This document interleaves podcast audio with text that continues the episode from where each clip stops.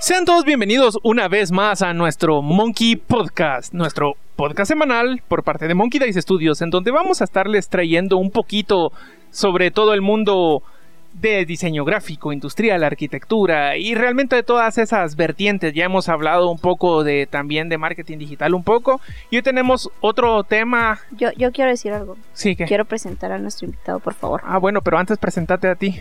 Hola, ¿qué tal? Me llamo Marita. María, ¿cómo estás? Bien, ¿y tú qué tal, Gusi? Bien, aquí también bastante, bastante emocionado por el tema de hoy. Me parece muy cool.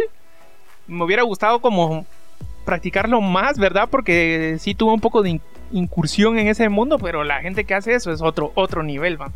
Entonces, no sé si tú quieres presentar al. Pues sí, lo acabo de decir. Quiero presentar a nuestro invitado. Pues les tenemos un invitado muy especial. Bueno, para mí es uno de mis mejores amigos. Así que gracias, Talito, por haber venido.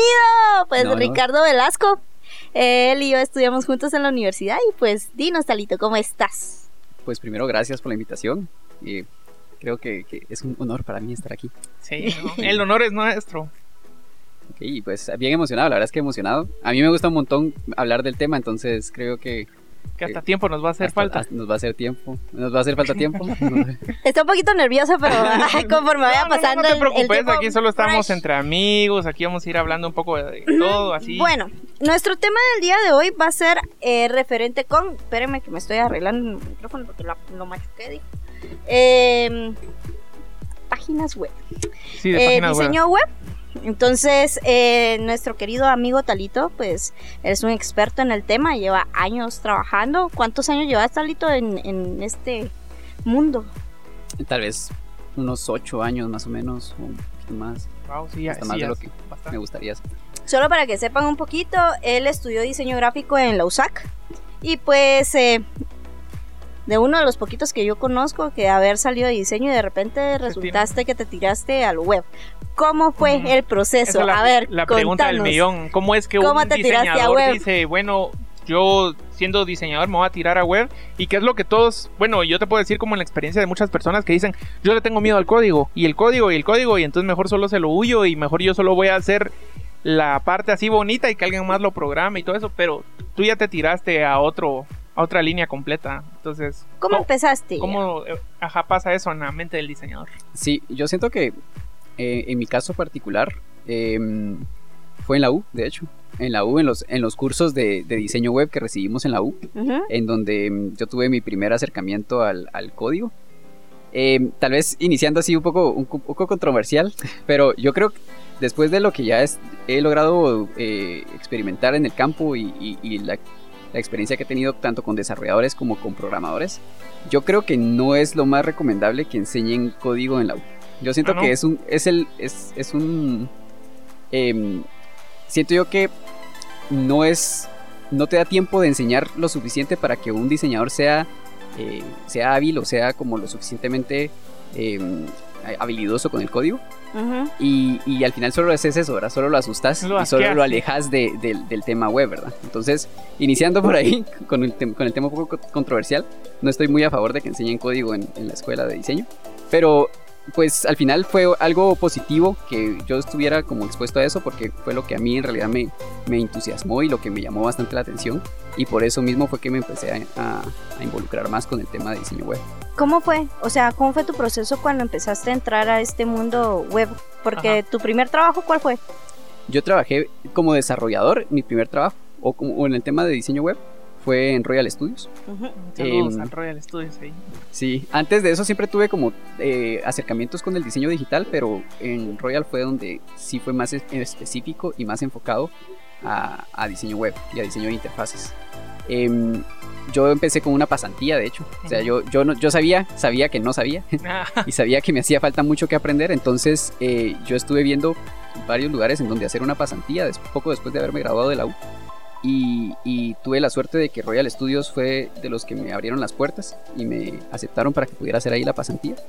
Y ahí fue donde en realidad aprendí. O sea, en el trabajo creo que es en donde uno en realidad aprende porque, porque uno puede ver mil tutoriales en YouTube y uno puede hacer mil tareas de la U, pero cuando uno ya tiene una presión de cliente y cuando uno en realidad ya tiene un deadline y uno ya, ya ve cómo son las cosas en la vida real, uno ahí en realidad es donde, donde tiene que aprender, ¿verdad? O sea que cuando pediste la pasantía, podrías decir que prácticamente no sabías nada de web. O sea, lo básico que te van a enseñar de... Sí, lo básico, lo básico que a uno le enseñan en la, en la Ajá, U, digamos. que Foundation y todo eso. Dreamweaver, sí. Dreamweaver, ajá. Eso fue lo que nosotros nos Nosotros no- enseñaron. a nosotros nos enseñaron, ni nos enseñaron Foundation. No, ese, ya, no. ese ya es otro nivel, creo. Ajá. A mí es que, digamos, por si los que están oyendo ahí, como qué pequeño es el mundo, ¿verdad? Una de las personas con las que trabaja Talo me dio clases a mí en la universidad. Y entonces él sí me llegó a enseñar un poquito más de estos términos que después vamos a explicar, de Foundation y todo eso. Y sí nos lo enseñaron y todo. Y yo les puedo decir como, ah, qué cool, qué bonito. Pero muy rápido, el tiempo es muy reducido. Entonces como que el catedrático, la persona dando la clase, tiene que ver cómo les mete to- todo esto. Aparte de estar llevando muchas otras cosas. Y está llevando animación y que está llevando proyectos de diseño y todo. Entonces ya no te da chance como de meterte a eso. Entonces al final, que era lo que? Un- Uno solo es como, ah, sí, no, ya no. Lo probé y no me gustó y no me meto. Es lo que pasa a muchos. Y ¿En- otros que no, no ¿En tienen qué área chance. comenzaste? Cuando, eh, cuando nomás entraste a Royal, ¿en qué área te pusieron? Yo estuve como desarrollador de front. Entonces, y yo recibía un diseño, eh, ya una, una definición de, de una interfaz de usuario. Ujú. Y mi trabajo era eh, programarla y, y ya tenerla, o sea, entregar un código funcional, digamos. Entonces, Ujú. sí salí como mucho de, de- del área de diseño. O sea, yo ya no diseñaba. Sin embargo, creo yo que el background de diseño me sirvió mucho para poder Entender. argumentar ajá, y también para poder argumentarle a los diseñadores y como para decirle, mira, o sea, O sea, tú vez- sí sabes hacer diseño, entonces puedes decirle al diseñador, mira, eso no es funcional aquí, Justamente, por ajá. esto y esto y esto. Sin embargo, creo yo que también es eh, algo bien, es como un expertise bien específico eh, el diseño de interfaces, porque siento yo que, que, que sí es bien difícil o- poder hacer algo que en realidad sea funcional. O sea, porque, porque el, el diseño de interfaces tiene tal vez la dificultad de que no solo tiene que verse bien, tiene que ser como estar bien dia- diagramado, tiene que estar, eh, tiene que tener una bonita paleta de color o, o lo que querrás. Sin embargo, también el usuario tiene que saber usarlo y tiene que y no se tiene que perder, tiene que tener una experiencia como agradable.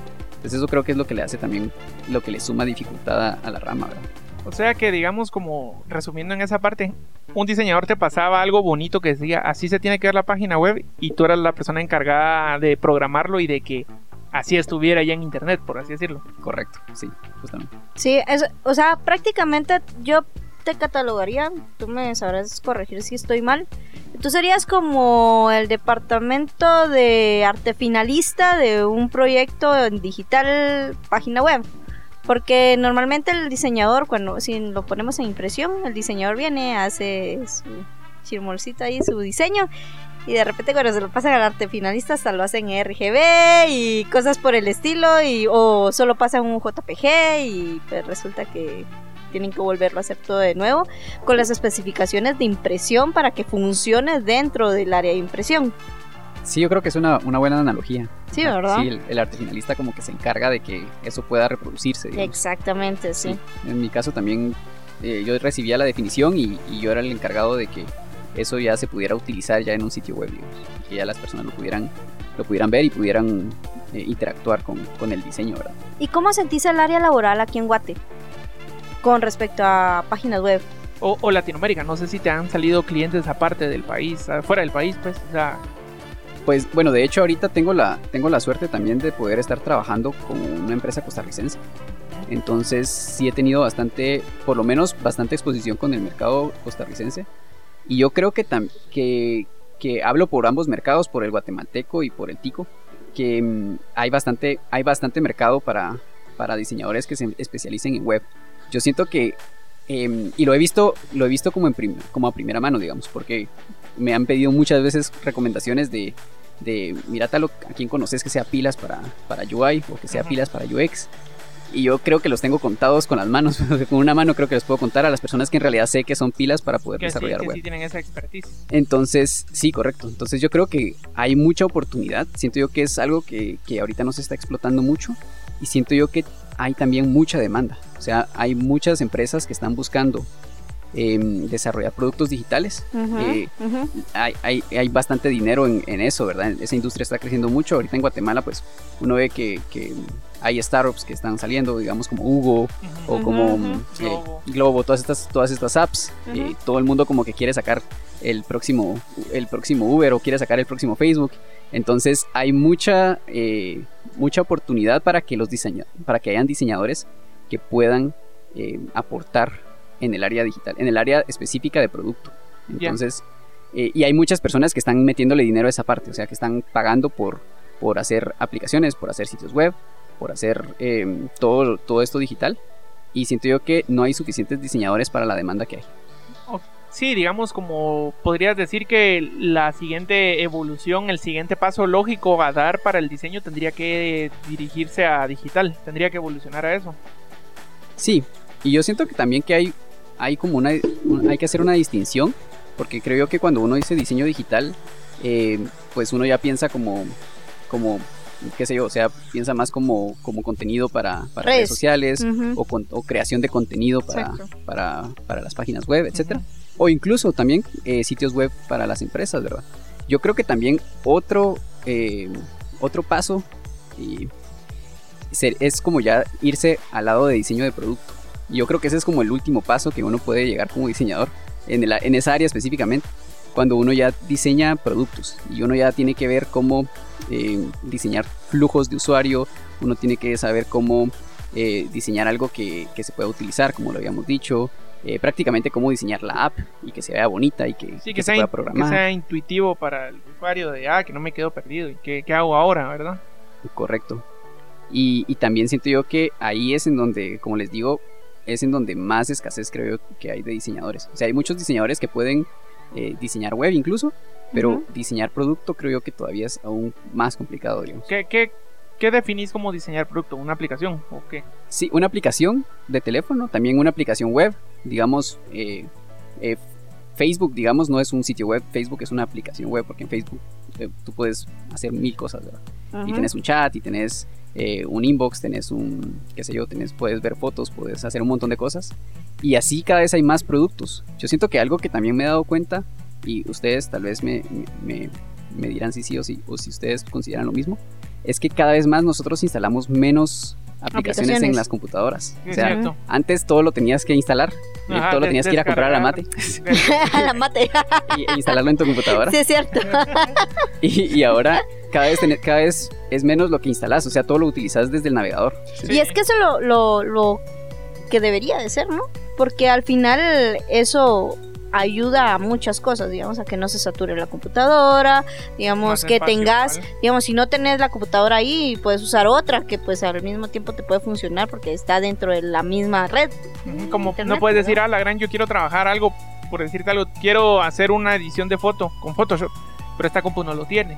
Que tendría que ser algo así como, ah, bueno, solo me meto a la página web, tal, a la aplicación web. Como Fotopea. Ajá o Figma, no sé si han usado Figma. No, Figma no lo he usado, solo Fotopea. Sí, pero ese es un, truco ahí para los que nos están escuchando que, tienen que hacer algún diseño Por eso tienen que escuchar nuestro podcast, para por lo menos ver algunos chivos que vamos a poner aquí. Ajá, sí, digamos los que están... Mm, mm, mm. no, si, si tienen que hacer un diseño web urgente, no, un diseño de foto urgente o algo y no tienen eh, Photoshop en esa computadora y no quieren usar Canva porque no van a usar Canva. Porque me niego a usar Canva. Ajá, entonces fotopea.pe creo que es.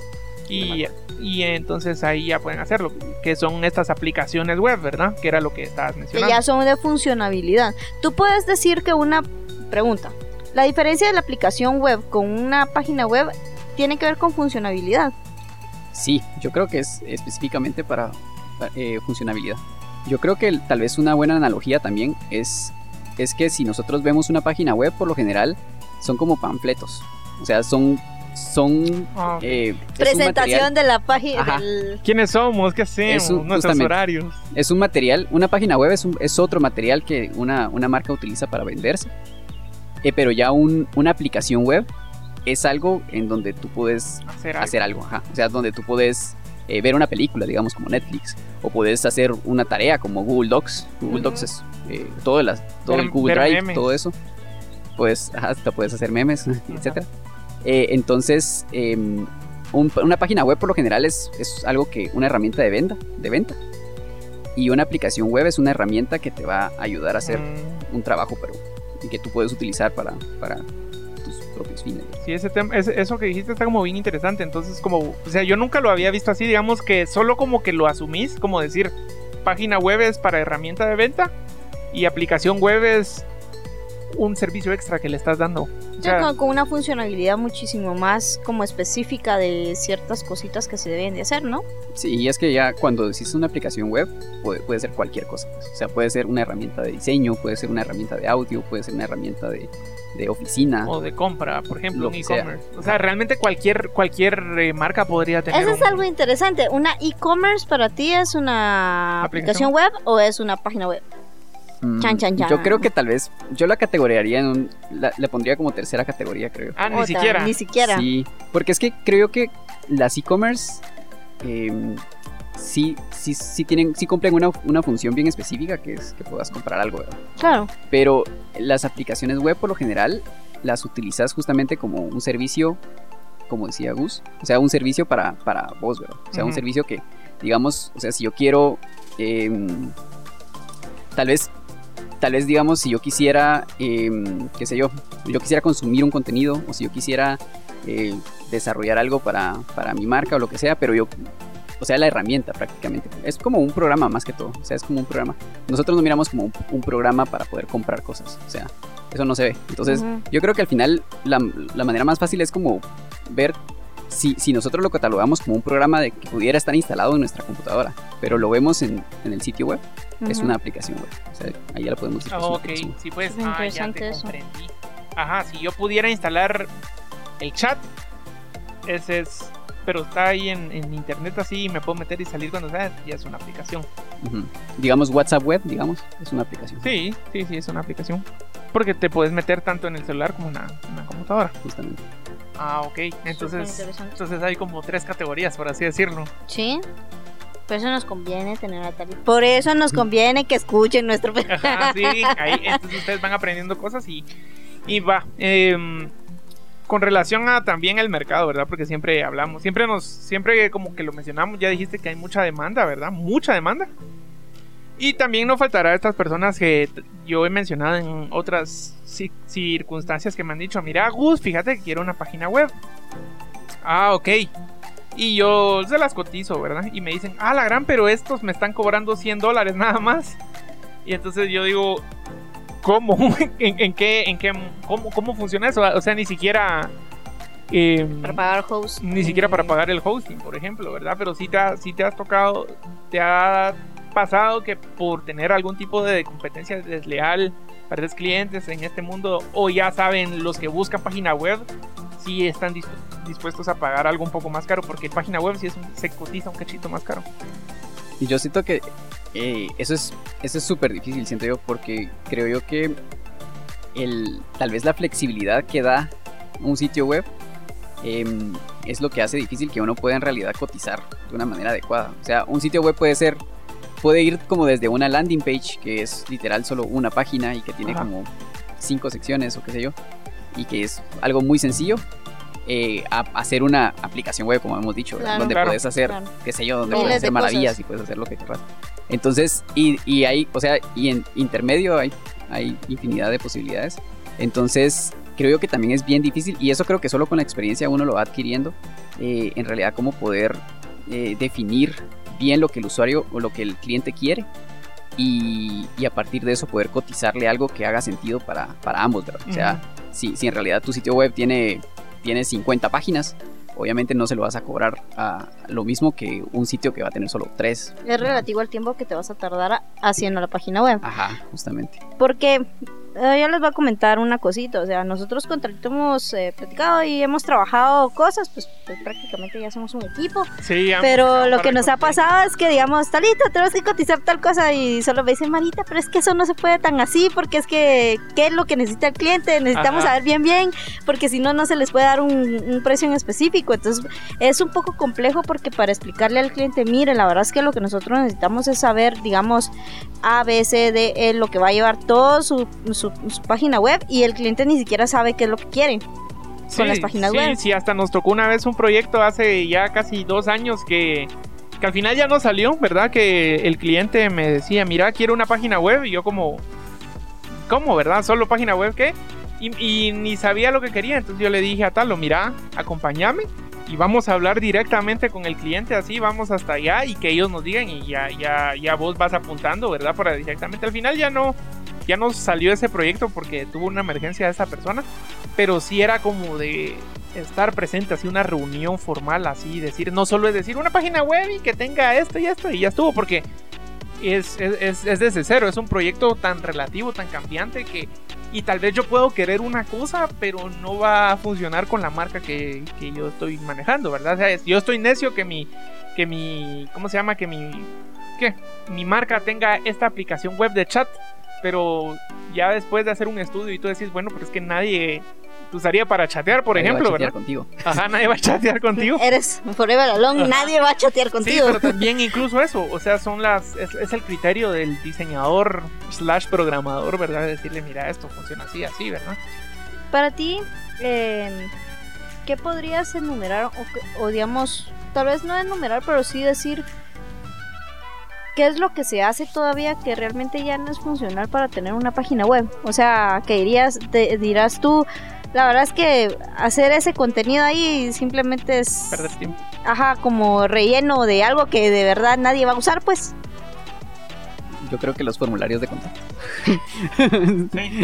Esos son, esos son los que creo que no sé por qué todavía las páginas tienen formulario de contacto. Porque La gente no da sus datos. Y es que yo creo que también, al menos desde mi punto de vista, que ya, ya he hecho sitios web y ya me ha tocado que reparar algunos sitios web. Ajá. O sea, incluso a mí me he visto que hay sitios web que el formulario de contacto como que no hace nada. O sea, solo es como una cajita donde que no lleva a ningún lugar, digamos. Ah, no, o sea, yo- nadie, nadie ve ese mensaje nunca. Ah, o sea, Entonces, y la solo gente- se pierde y la en el limbo. lo- y la gente lo está llenando y todo y lo envía y nunca. Y hasta escriben, tengo un comentario y que tengo una queja y nunca llegó a ningún lado. Sí, yo creo que. sí, no, pero no, obviamente no estoy diciendo que todos sean así, pues, pero me ha tocado ver. Entonces yo cada vez confío menos en esos formularios. Mm, Sí, ahorita ya tengo otra inseguridad desbloqueada, digo yo. Pero yo siento que tal vez un problema que, que muchos clientes tienen y que creo yo que también es nuestro trabajo como profesionales, eh, el poder eh, asesorarlos, es también el no querer inventar el agua azucarada, dirían. Porque yo creo que hay también tantos servicios y hay también tantas, eh, tantas cosas que ya están hechas, que ya están creadas, pero el cliente a veces está necio que no, yo quiero tener mi, mi chat. Ajá. y es algo así, mire, pero ya tiene WhatsApp. mío de mí. Y le funciona WhatsApp, siga usando WhatsApp, ¿verdad? O sea, porque va a querer meterse a hacer Algo extra. algo extra, ¿verdad? O sea, solo si en realidad el cliente ve que, o sea, si su canal de venta va a ser el chat por algún motivo, digamos, él tiene una estrategia de que el chat es fundamental y es pilar de su negocio, ahí sí digo, bueno, metámosle para hacer el chat. Pero por lo general son herramientas que, Que ya existe. que ajá, y son herramientas complementarias a, a su giro de negocio.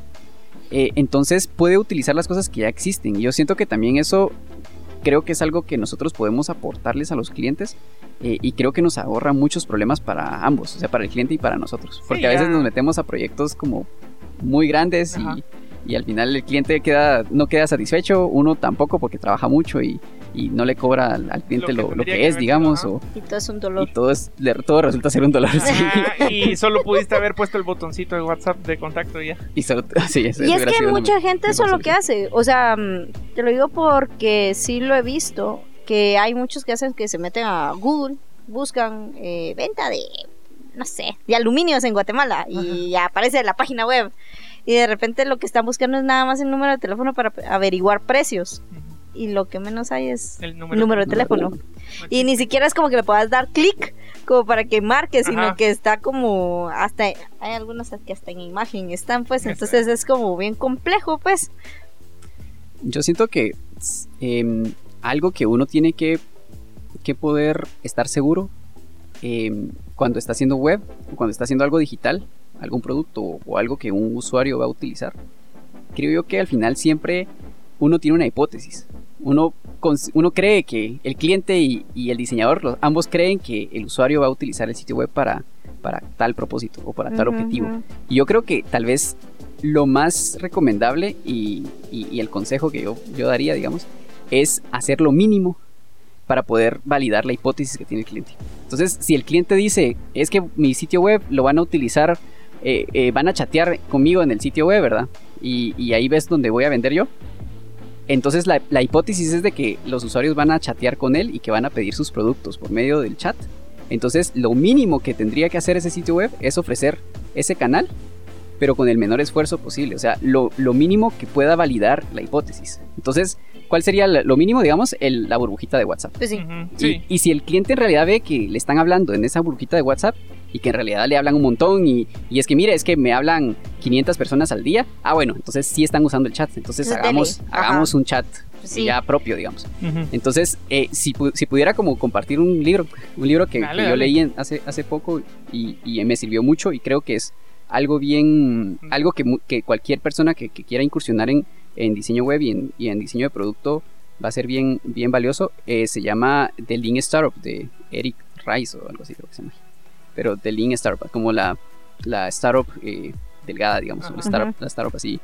Eh, y ahí, ahí prácticamente explica eso en ese libro, o sea que, que uno en realidad tiene que, que ver el menor esfuerzo para poder ir validando hipótesis que se van presentando cuando uno desarrolla un producto o cuando uno desarrolla un sitio web. Entonces, eh, porque ¿qué es lo que pasa? Muchas veces nosotros tenemos una hipótesis. eh, ah, es que la gente, eh, la gente quiere, qué sé yo, va a ordenar, eh, va a ordenar podcast por, por, por WhatsApp, digamos. y, y eso es algo que, digamos, que es mi hipótesis, que la gente quiere ordenar podcast por, por WhatsApp. Hacer, hacer ahí sus no- episodios. Ajá, entonces, em, ¿y qué es lo que pasa? Muchas veces dice, bueno, voy a, a invertirle 100 mil dólares en de- desarrollar una, una app que me permita eh, poder consultar podcast y poder escuchar podcast y poder hacerlo todo por medio de WhatsApp.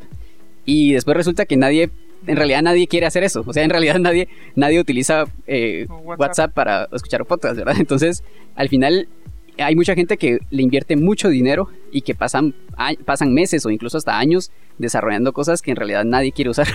y es algo como que da mucha tristeza después. porque Sí, en realidad... Sí, porque te casas con tu idea Ajá, y al te casas con tu idea, justamente. eh, a puro todo querés que salga y cuando sale es como un Pues, total fracaso. fracaso y pues Y se pues- perdió tiempo, esfuerzo, dinero. sí, pues me voy a un río y una barca y me tiro, Me tiro. con mi computadora. Ah, es que tenés que escuchar nuestro episodio de un Es que tenemos otro, otro podcast donde analizamos un poco historias de terror. Ajá. Entonces ahí, Ahí lo vas a saber. para pero- los que están escuchando, también pueden ir a escuchar el Creepypasta Podcast, pero después de escuchar este episodio. Exactamente. Sí, ya hay van a mucho. entender por qué les, les estamos diciendo lo La de la referencia. la referencia Sí, ya del hay mucho lore que suicidio. me estoy perdiendo. Ajá. Sí. sí. pues sí, ahora bien, una pregunta importante, Talito. Eh, sabemos muy bien que has dado como cátedras, se podría decir. Eh, ¿De qué has dado tus, tus cursillos y, cómo resultó la, la, La, la situación ¿Cuál de... dirías que es tu área de expertise? Eso. Pues he tenido oportunidad de dar algunos talleres para diseñadores en la, en la universidad. eh, en varias universidades, de hecho. Em, Perdón. Y también tuve la oportunidad de dar un curso de desarrollo de, de desarrollo front eh, a personas como también ahí sí no era era como abierto al público, o sea, en realidad no era no era diseñadores específicamente. Em, y al final también en lo que voy eh, y yo creo que tal vez eso es con, con lo que con lo que hablaba al principio de que estoy como en contra de que se enseñe código en la universidad es que yo siento que ya es suficientemente difícil poder eh, diseñar algo, o sea, poder tener como esa mentalidad de funcionalidad cuando uno está diseñando. Ujú, cabal. Entonces, yo creo que entonces y que a eso le sumes que bueno, que pero que también sepa programar y que también sepa animar y que también sepa lo que nos piden en la universidad, que seamos o todos cualquier los trabajo también. o de- cualquier trabajo. ajá.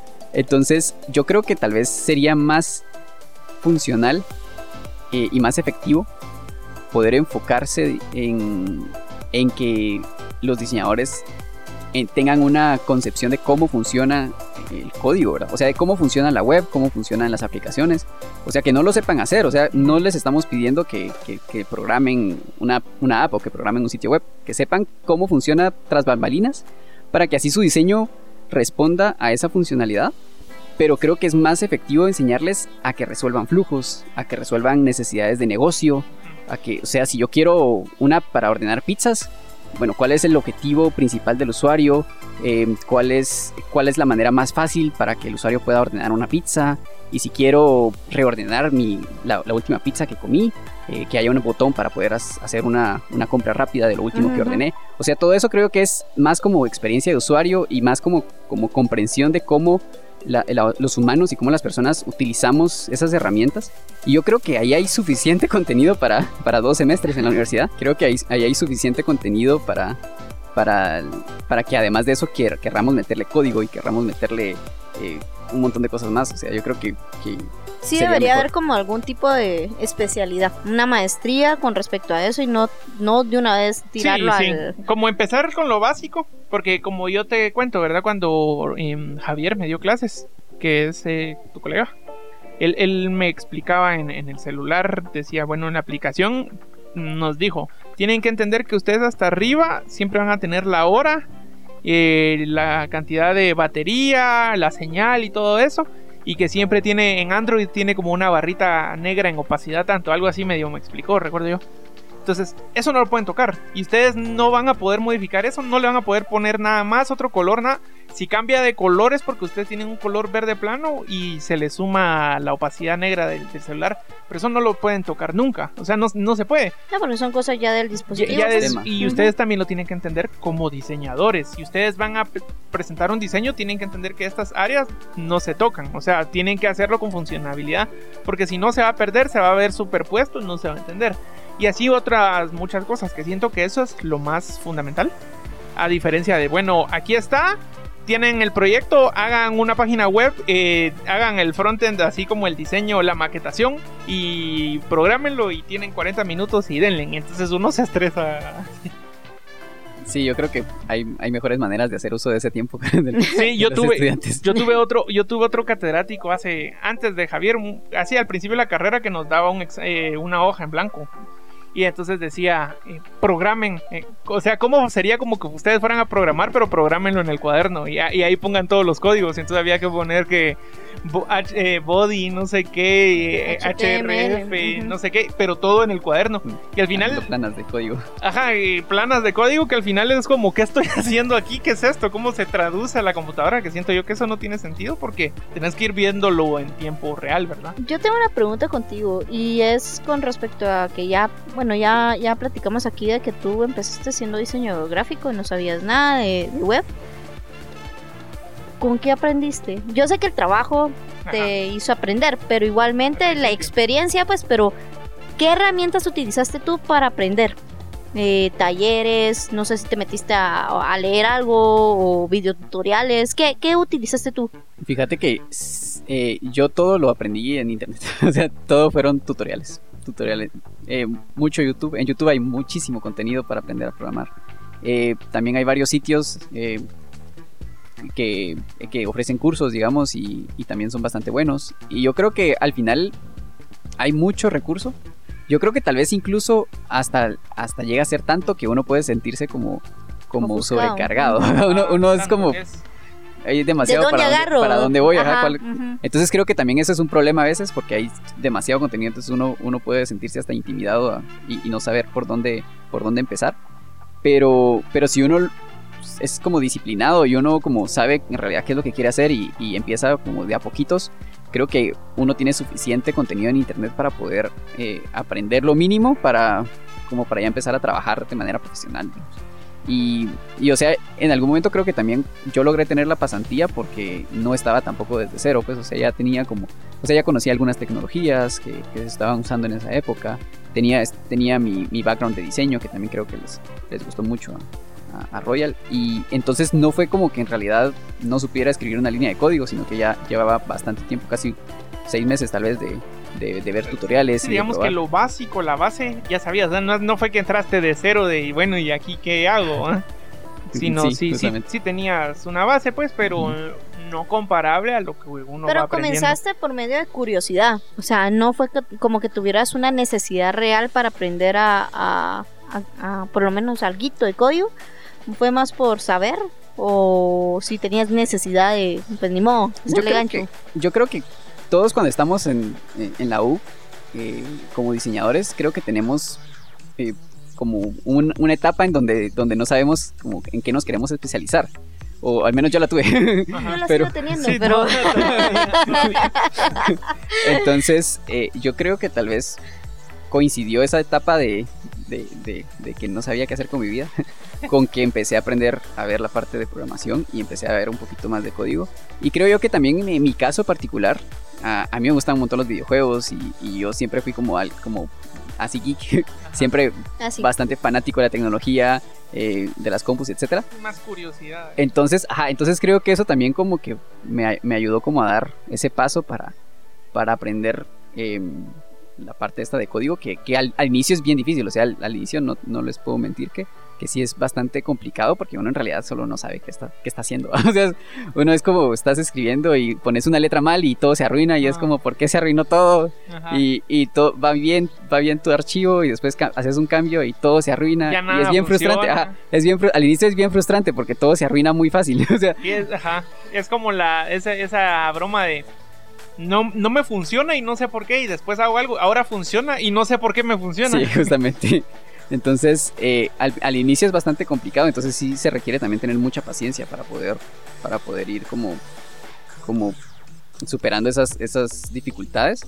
Pero después cuando ya empiezas a agarrar habilidad, pues eh, como con todo, ¿verdad? O sea, con todo ya uno empieza a agarrar más confianza em, y ya empiezas como a, a, meterle más tiempo. Yo creo que también requiere bastante tiempo, o sea, la parte de, de Prora requiere bastante, bastante tiempo. Em, como cualquier, pues como cualquier eh, craft, ¿verdad? O sea, como cualquier, como cualquier habilidad que uno, no quiera desarrollar. Pero, mm, pero sí, creo que más que todo fue por eso. O sea, fue como esa mezcla como entre lo que me gustaba de niño y, y, ese momento de mi vida donde, donde no sabía qué quería hacer.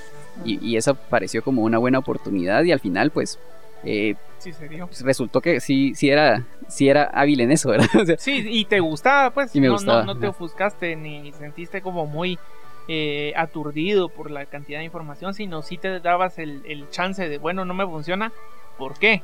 A diferencia, yo te puedo decir en lo mío de no me funciona, ahí dejémoslo. Que se joda. Ahí quedó.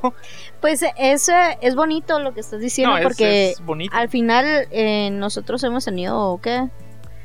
Los últimos tres, cuatro, ¿cómo se llama? Invitados han dicho lo mismo, o sea, su interés ha sido por medio de videojuegos y los videojuegos los está llevando a donde ellos quieren llegar. Sí, o, el interés de niños, de ah, a mí me gusta ver caricaturas, a mí me gusta ver videojuegos, o sea, es como el... Pero no, o sea, ya, o sea, la Muffin. Videojuegos.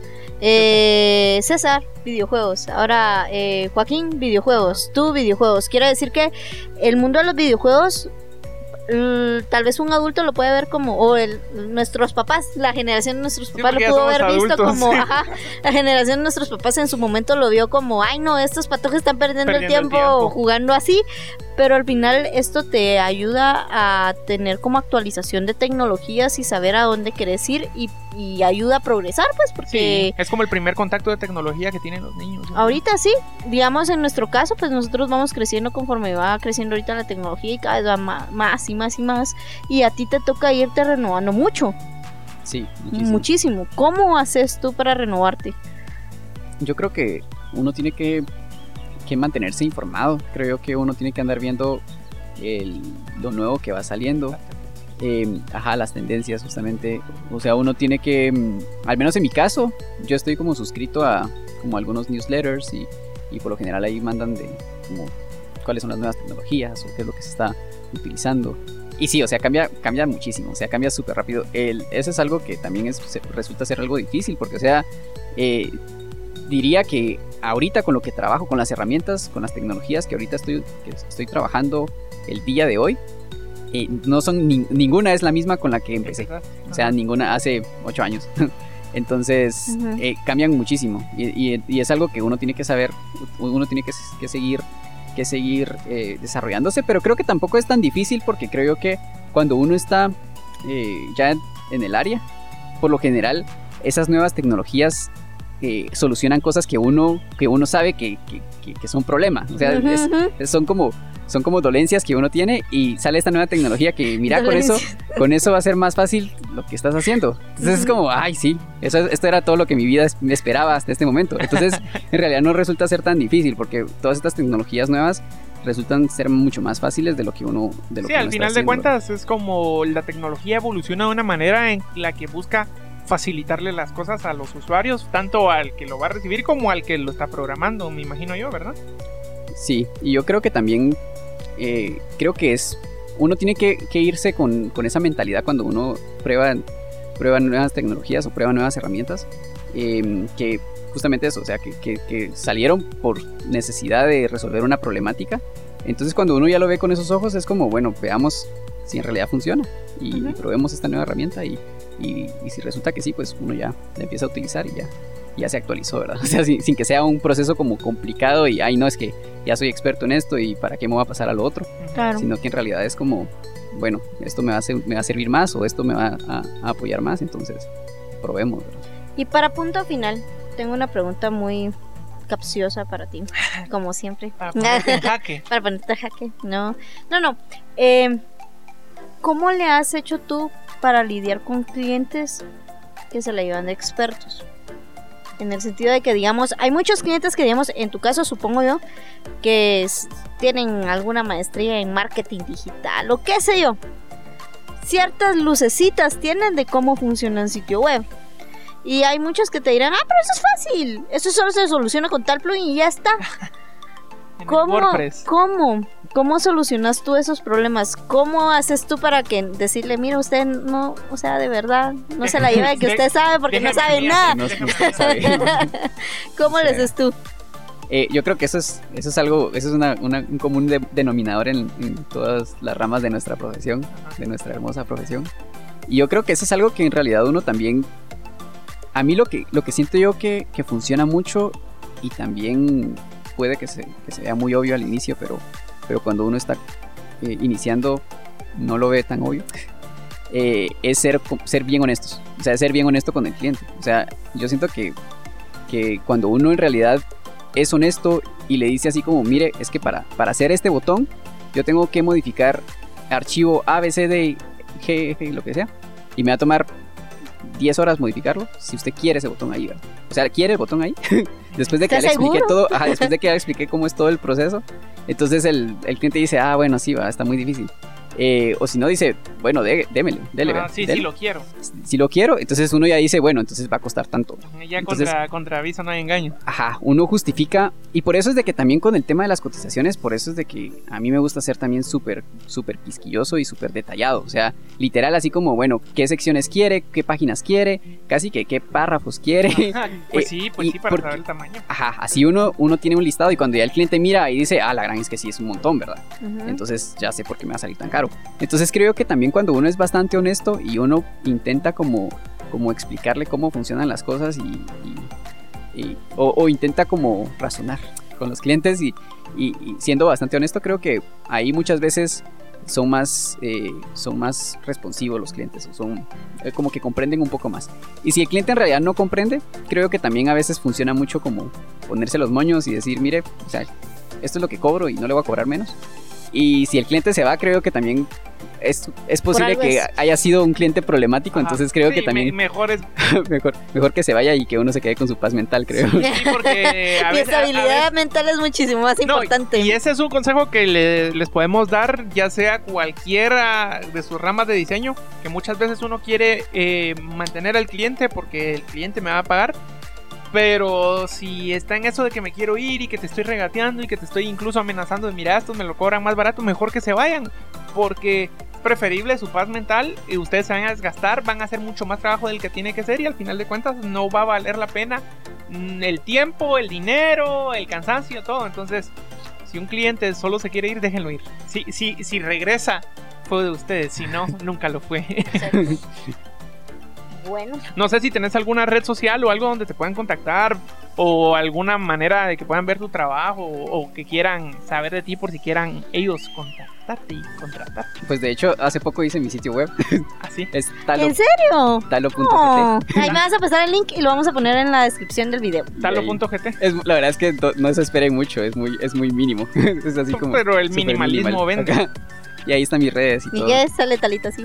Tal- sí, no, pero tal vez, tal vez lo que me gustaría comentar también, em, como palabras finales, em, que yo, es que yo siento que también algo que a mí me inspira y me apasiona un montón de, de- del- de toda esta rama digital y de toda la rama de producto y, y- y las apps y todo lo que hemos visto, es que yo siento que ahorita tal vez es la primera vez en la historia em, en donde en realidad cualquier persona puede hacer algo que en realidad va a afectar a miles de millones de personas. O sea, cuando nosotros con el internet y cuando hacemos cosas para el internet, ya sea memes o ya sea sitios web o lo que, lo que uno quiera, cualquier contenido, uno en realidad, podcast y todo lo que uno quiera, uno en realidad puede llegar a alcanzar a muchas, muchas personas. Y yo siento que eso es súper inspirador cuando uno en realidad tiene una idea que, ah, es que esta es mi idea, eh, yo sé que, que va a funcionar.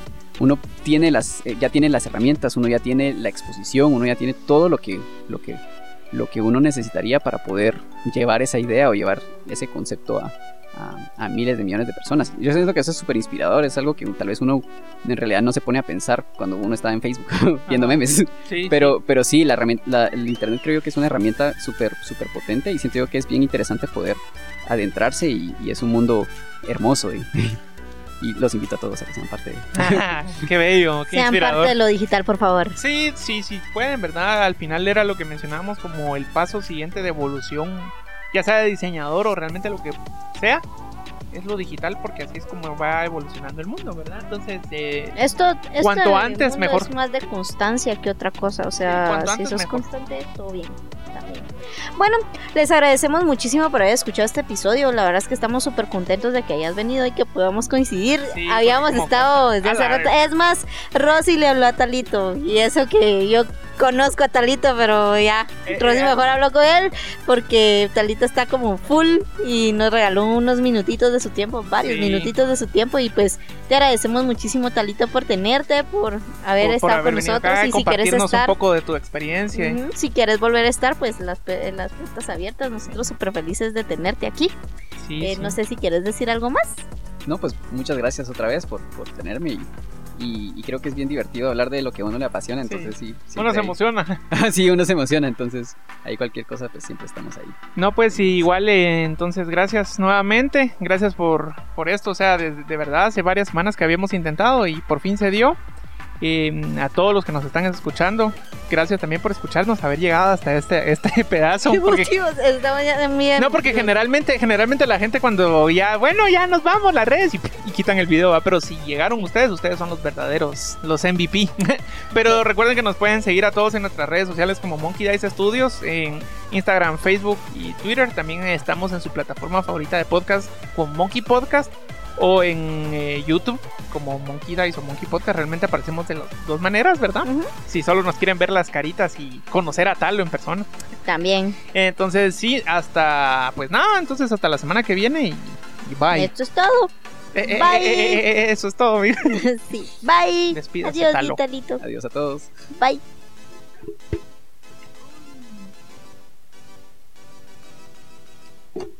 ¿Qué te pareció, Talo? ¡Ay, mis nalgas!